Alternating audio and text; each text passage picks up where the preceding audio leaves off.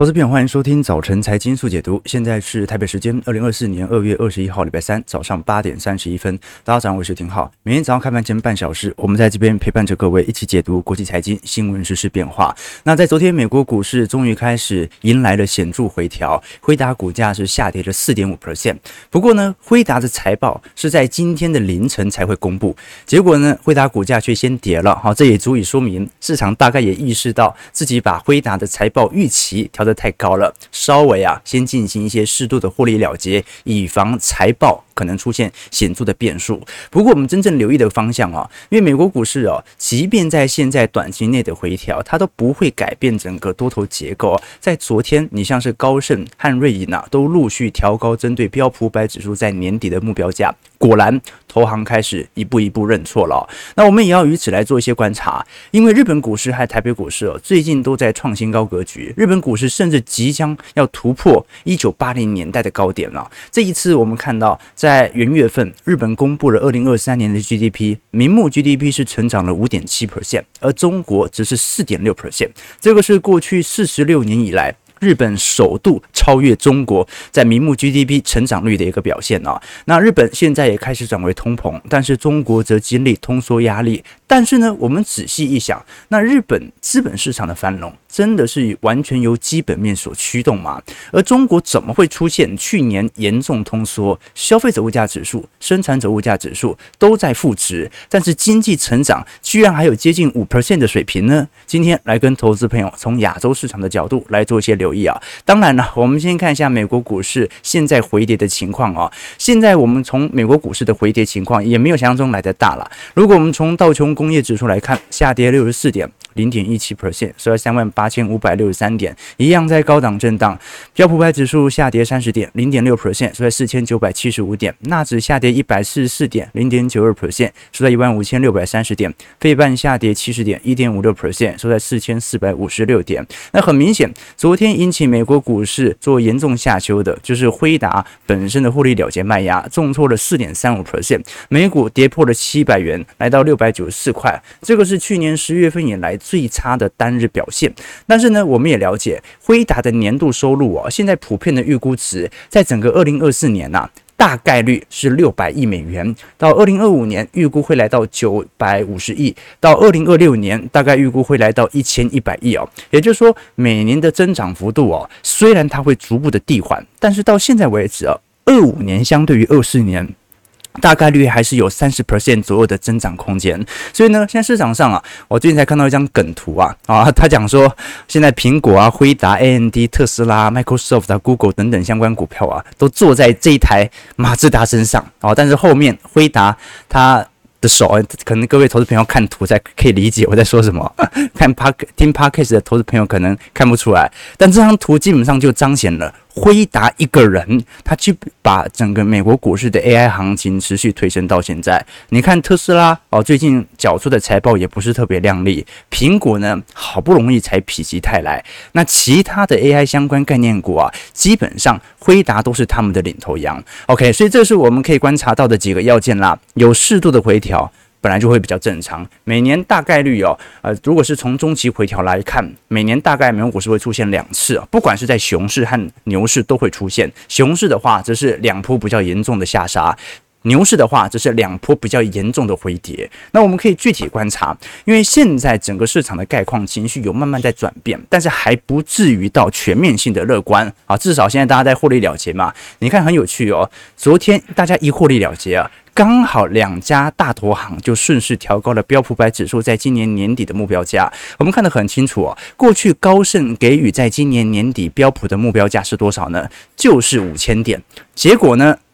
它居然在今年二月份就已经达标了，所以高盛顺势的调升在今年年底的目标价来到五千两百点啊，我觉得很容易它又会要被迫调高。那其他像是瑞银也是啊，瑞银的部分啊，本来预估啊今年整体行情会上涨到五千一百五十点，但最近大举的调高标普牌指数在年底的目标价，一度调高到五千四百点，是全球重量级券商当中来的最高的啊。你其实回过头来看哦，在去年年底大家给予的。目标价真的不是特别高。你看，当时摩根士丹利还有巴克莱啊，认为二零二四年年底的目标价仅仅只有四千五百点；高盛的部分认为在四千八百点；美银的部分是认为在五千点。即便最乐观的德意志银行，大概也就五千一百点呢。几乎九成的投行目标价早就已经被超越了。所以，先说明一件事情：市场啊，并不会因为单一辉达这一家公司所引发的财报公告引来。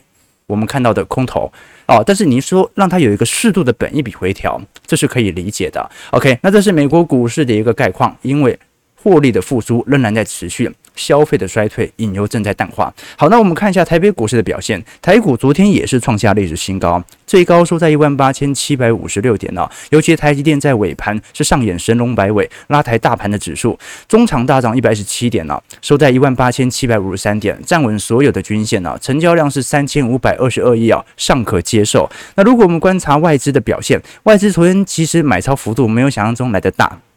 因为涨点也不是特别多嘛，昨天主要还是看到明显主力类资的拉抬，外资在今年的买超幅度哦，其实也顶多就大概是八百亿左右。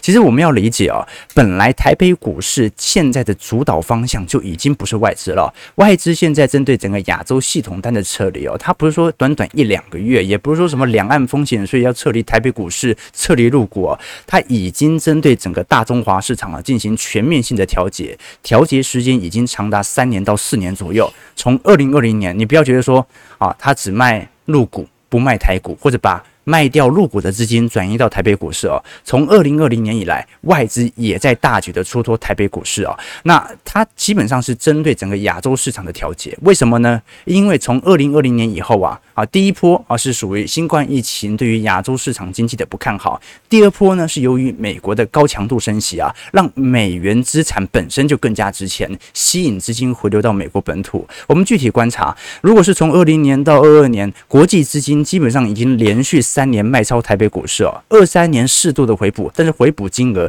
跟当时卖超的金额根本就不足的一比哦。同时间，我们也观察到啊，在寿险业的保单已经有显著下滑的迹象存在。我们看到市场的买盘居然还可以把台北股市推升到现在，这足以彰显现在整个台北股市几乎越来越像内资市场，越来越像主力市场了。只不过有趣的事情是，我们如果观察小台多空比，也就是主力当中的。啊，小主力啊，我们讲小散户啦。目前整体多空比层面来看的话，当然一方面呢，它可能是主力所布局的空单的对冲。但是如果我们从单纯的反向指标来做观察，大多数啊投机交易者目前看起来还是相对偏空的，而且股市创高，他做的事情并不是因此而进行显著的追高。啊，反而就是持续的加空。我们从今年以来各大资产的绩效表现来做留意啊。今年台积电涨幅是一成六，联发科跌幅是二点七 percent，鸿海跌了零点九 percent，广达涨了八个 percent，中华电涨两 percent，富邦金涨二点六 percent，台达电跌跌了五点九 percent，台塑化跌了八点七，国泰金跌了一点一，联电跌了六点一九。哎，投资朋友，你看。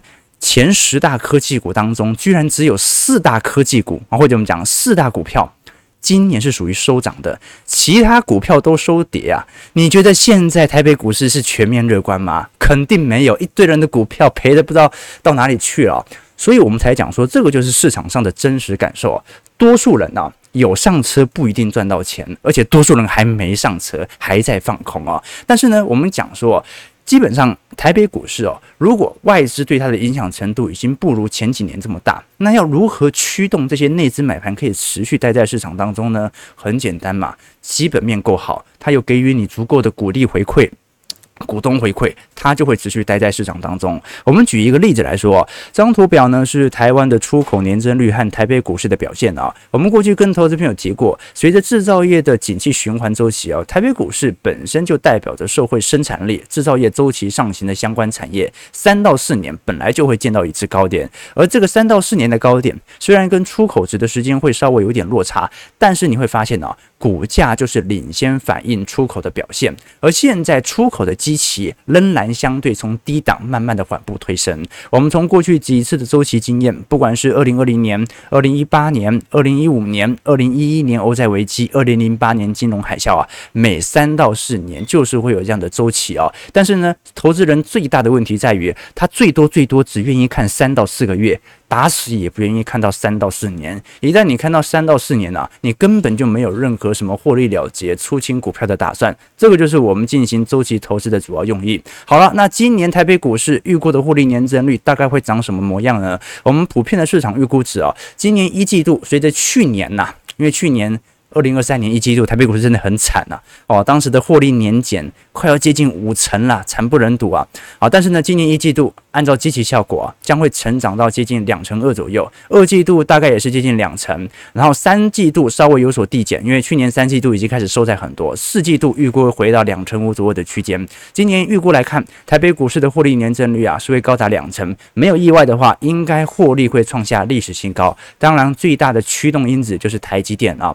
我们必须承认呐，大部分的投资哦，都是在特定时空、特定环境、特定背景底下所产生的结果，它本身就是一种交易选择。而我们采取周期投资哦，目的是什么？就是希望我们的时空跟过去的周期一样。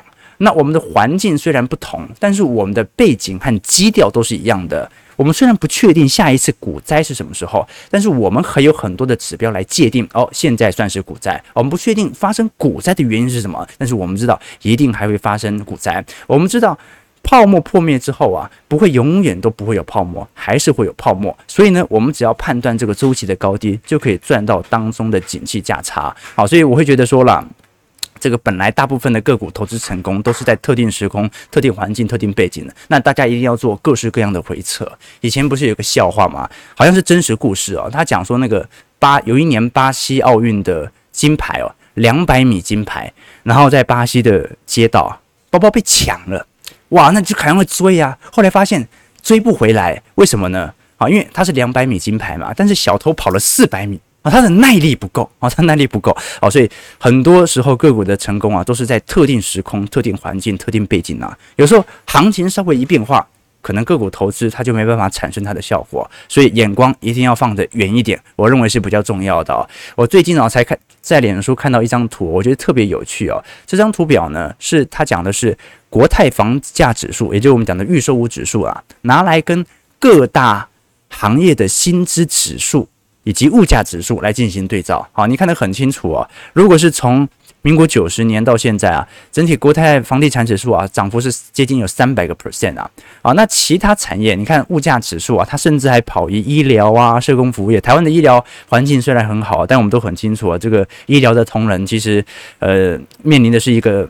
超低薪的状态啊，其他像是食品、饲料制造业啊，基本上你任何的薪资都涨不赢房价了，勉强可以跟上的大概就是电子零组件以及制造业啊。可是我们要仔细想一想啊，到底有什么样的资产能够在过去三十年啊，过去从民国九十年以来能够顺势的超越国泰房地产指数呢？就是股价指数。好，那当然了，房地产它有开杠杆的效果，可是我们单纯从价格涨幅来看的话，就是股票资产。让企业的获利帮助你奔跑啊？为什么呢？因为买房子的人大概也就是这些人嘛。好，那我们刚才聊完美国股市、台北股市啊，好，给大家一些定心丸以后啊，回来聊一下日本股市啊。因为日本股市啊，在日经二五指数啊，在昨天中午啊，是一度。逼临到三万八千七百四十二点呢，啊，那我们要知道哦，它的历史高点是一九八九年，当时在平成元年日本泡沫破灭时期所创下的三万八千九百五十七点，现在它距离历史高点只剩下两百点了哦，它的母数很大哦，是三万八千点哦，所以基本上是一触可及的。日本股市在今年以来一直是市场上最为亮丽的表现，加上我们都很清楚，在过去两年，呃，日本。不管是政府单位还是行政部门啊，进行相关的监管以及配合啊，要求上市企业啊增加自行股票回购的总额，在整个二零二三年，日本回购的金额来到了九点六兆，比二零二二年还要增加了一千三百五十亿哦，而且呢，进行相当程度的股利的发放，引起大量这种防御性资产或者是属于。啊，我们讲的高值利率啦，稳定领息的资金呐、啊，开始大举的进入到日本市场当中，所以也造成日本股市的快速推高。可是我们这个时候就要理解了，这个台湾和美国的经济发展呢、啊，都有它的基本面作为主要的驱动因子。可是如果我们仔细观察，日本在最近所公布的 GDP 表现呢、啊，去年第四季是下滑零点四 percent，去年第三季是下滑了三个 percent 啊。如果我们从技术型衰退的定义来做观察，日本已经进入衰退了。哎，那很有趣哦。日本的消费从层面来看已经进入衰退，但是日本股市即将创下历史新高。而且我们要了解啊，全球另外一个已经进入衰退，也是技术型衰退的国家经济体哦。是英国，可是人家英国是因为采取了高强度的升息，抑制当前的通膨，所以造成了消费上的适度紧缩。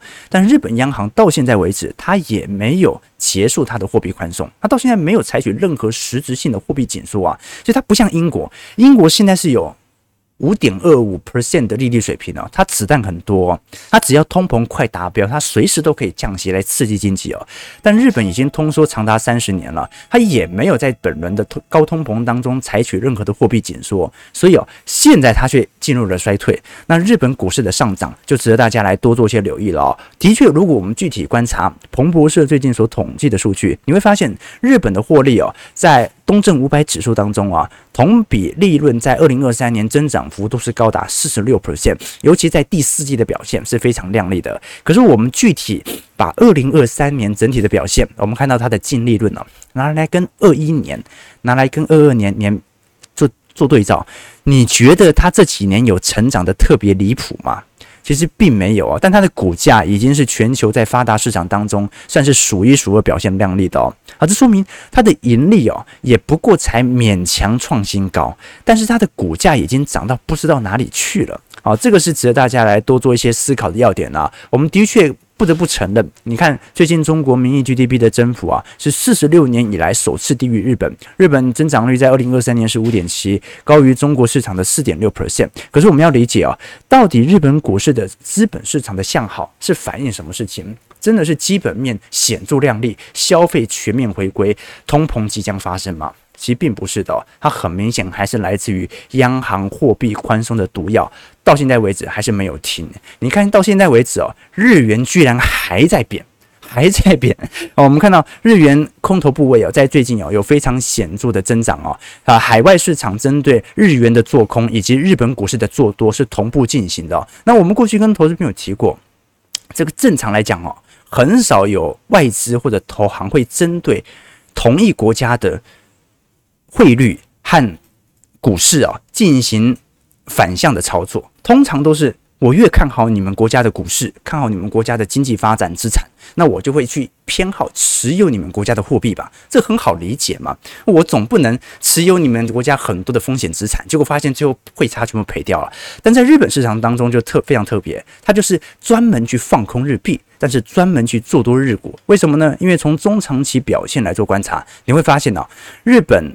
日经二五指数啊，长期从零八年以来就是一个显著的上涨格局，而日元啊，美元相对于日元也在一个显著的贬值格局，也就代表日元一直贬，日股一直涨。那怎么会这样呢？这就说明了日本股市的涨幅，它基本上并不是反映获利的大小、经济的向好，它反映的是日元货币宽松，日本央行的宽松政策有没有持续？它越宽松，毒药打得越多，撒了越多钱，这些。多出来的流动性，它就会流到金融市场进行进一步的炒作。好，所以我们必须了解哦，这个日本本身的多头惯性，它跟台北股市、跟美国股市，我认为就不太一样了。OK，啊，所所以浩哥看空日股吗？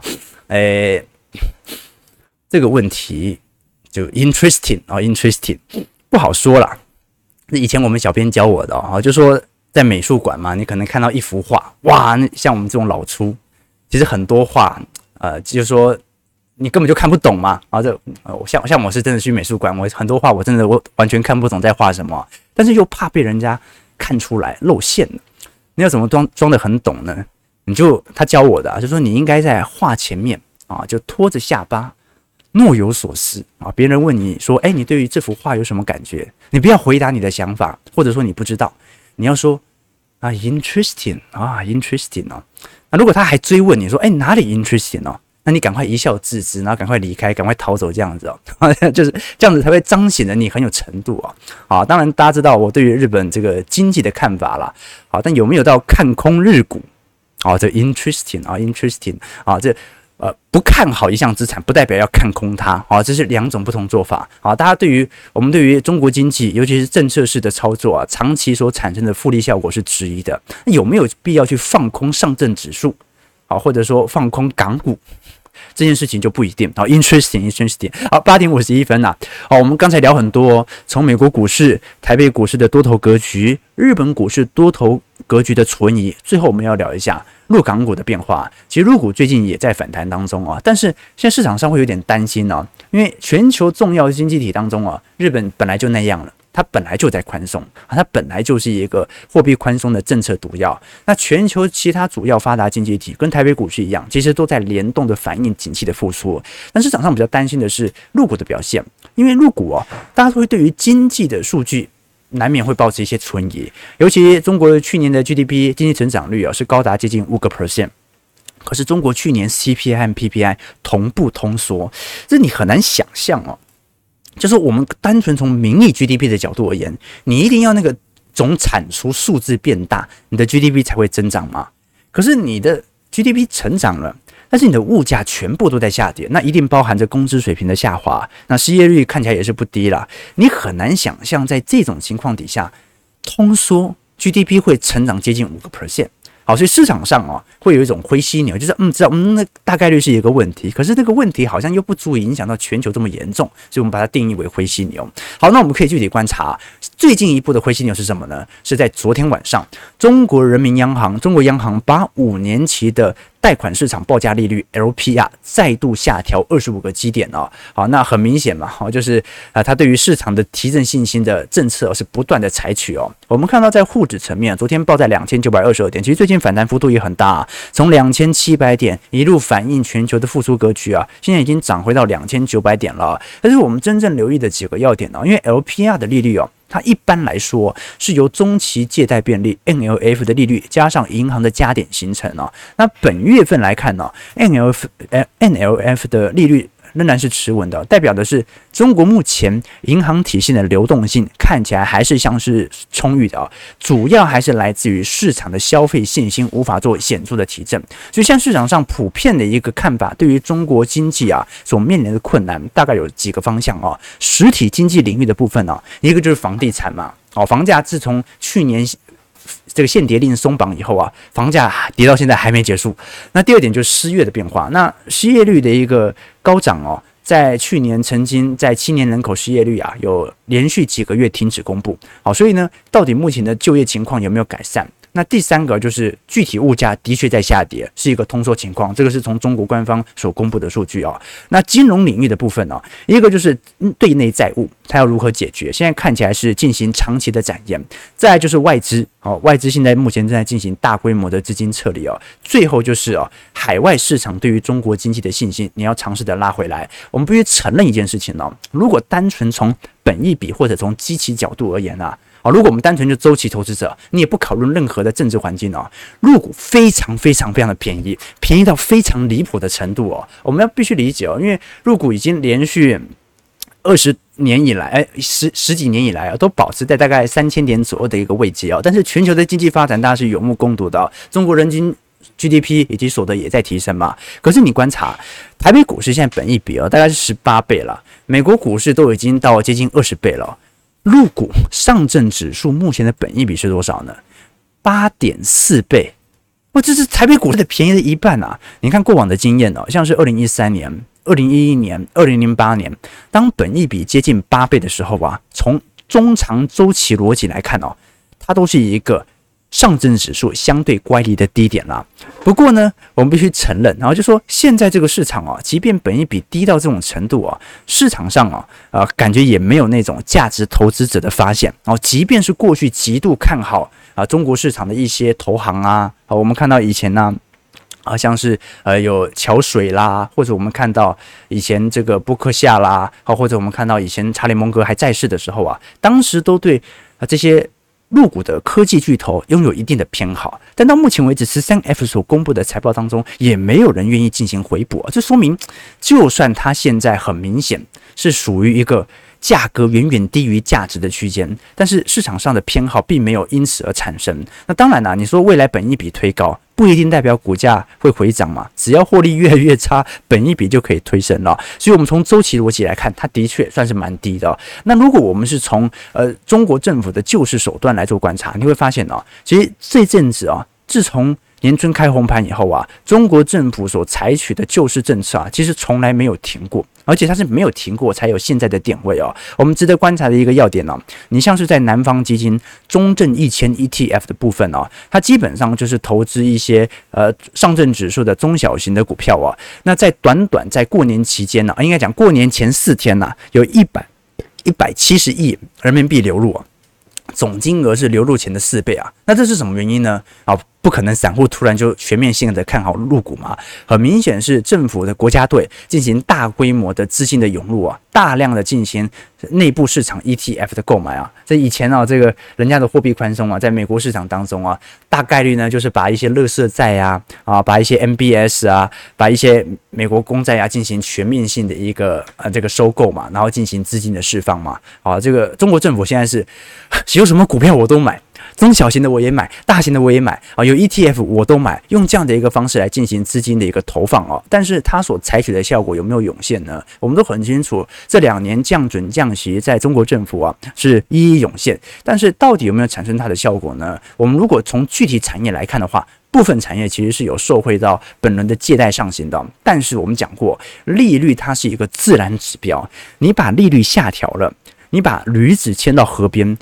他想喝水是可以喝的，但你不能强迫他喝。好，利率下调也是一样，你利率下调了，人家不想买房子，根本就动用不到便宜的房贷利率。我们举个例子来说，如果你观察在中国固定资产的投资，也就是我们讲的这种比较耐久财的。大规模资金的投资哦，在国有资本的部分呢，从二零二二年中国政府采取持续性的货币宽松以后啊，它的确对于国有资本投资具有显著的拉抬，到目前为止还有八个 percent 左右的投资增长哦。可是你看民间投资则是一路向下，而且在去年中呢，直接进入到负值，也就是民间投资啊，不只是增长趋缓，而且是直接开始衰退。但是国有资本受到党的旨意。还在投资，还在增加自己的呃资金投放哦，好，所以你就看得出来啊，这个 国有企业不敢拒绝嘛，哦，你叫我投资，那我就投资。但是私有企业信心层面看起来没有太大的改善。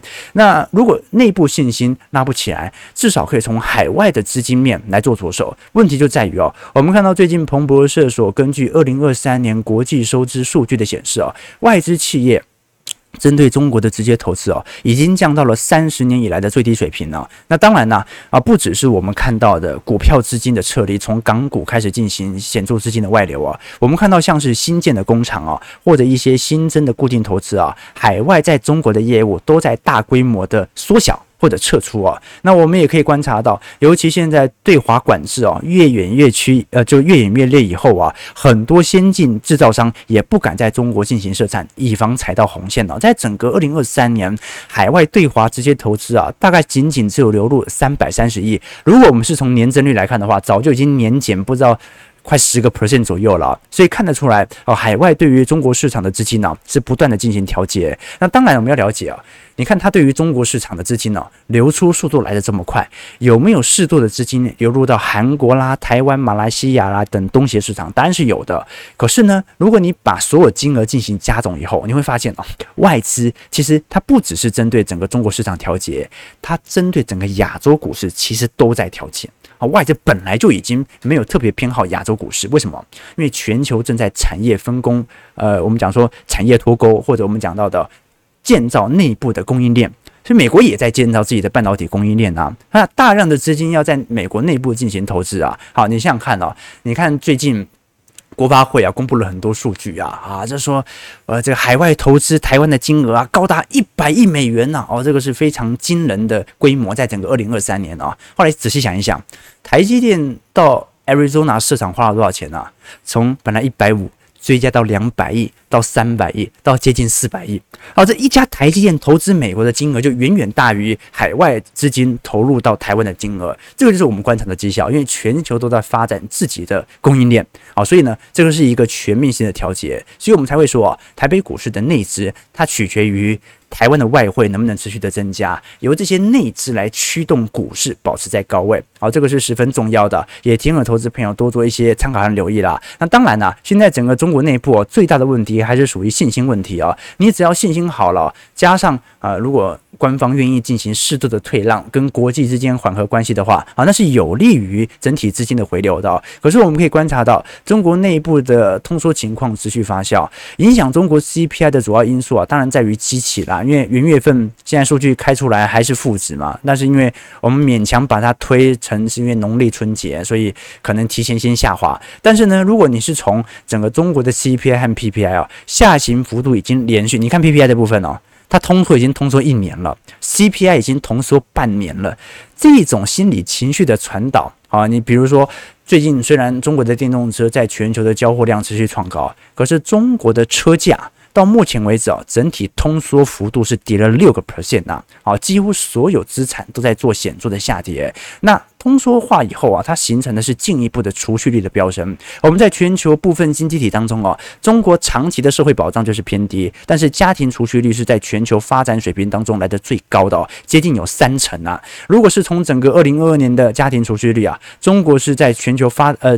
开发中市场当中名列前茅的，所以呢，这种通缩的心态哦，本身并不是说啊，这个经济一片毁灭，所以完全没有钱进行任何消费啊，还没有到那种程度啊，而是心理信心的问题啊，已经完全消失，他就是不愿意花钱啊，有任何的钱他会发现，我只要存下来，明年我可以买更多的东西，这个就是一种标准的。通缩心态嘛，OK，这个给天文投资朋友做一些观察和留意和思考了。我们数据比较多，但没关系，我们后续几天来跟投资朋友持续来做一些关注。好，我们看一下台北股市目前开盘的表现，来跟大家做一些追踪。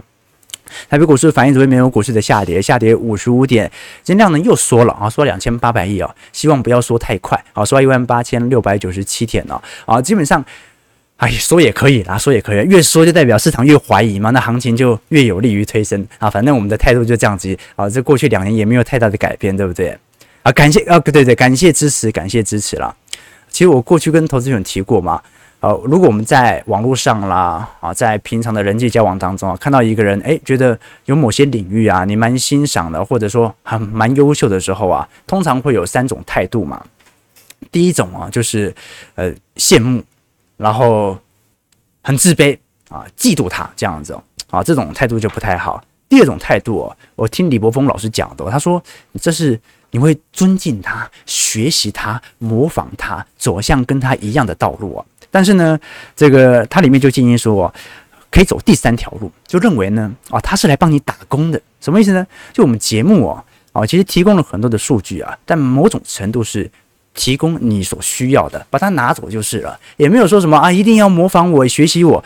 就你提我们提供的数据，就是希望大家可以在我们节目当中啊有不同的启发。很多人大概率也不是周期投资啦，甚至有些人是来看笑话的啊，把我当反指标啊，来看看，哎，那这小毛头最近又讲什么东西啊？那没关系，你能够拿走的东西就把它拿走。我们希望借由这种方式啊，做不同的总经环境的思考啊。如果有不同的想法，欢迎各位也可以在我们的影片底下留言区当中来留言，都是 OK 的。听众投资朋友多做一些参考和留意啦。OK，好，九点零四。分，对对对，啊，想要学怎么当司机啊啊对，啊，买台湾比买日股好吧？啊日，啊对啊，你你讲的是汇差问题嘛？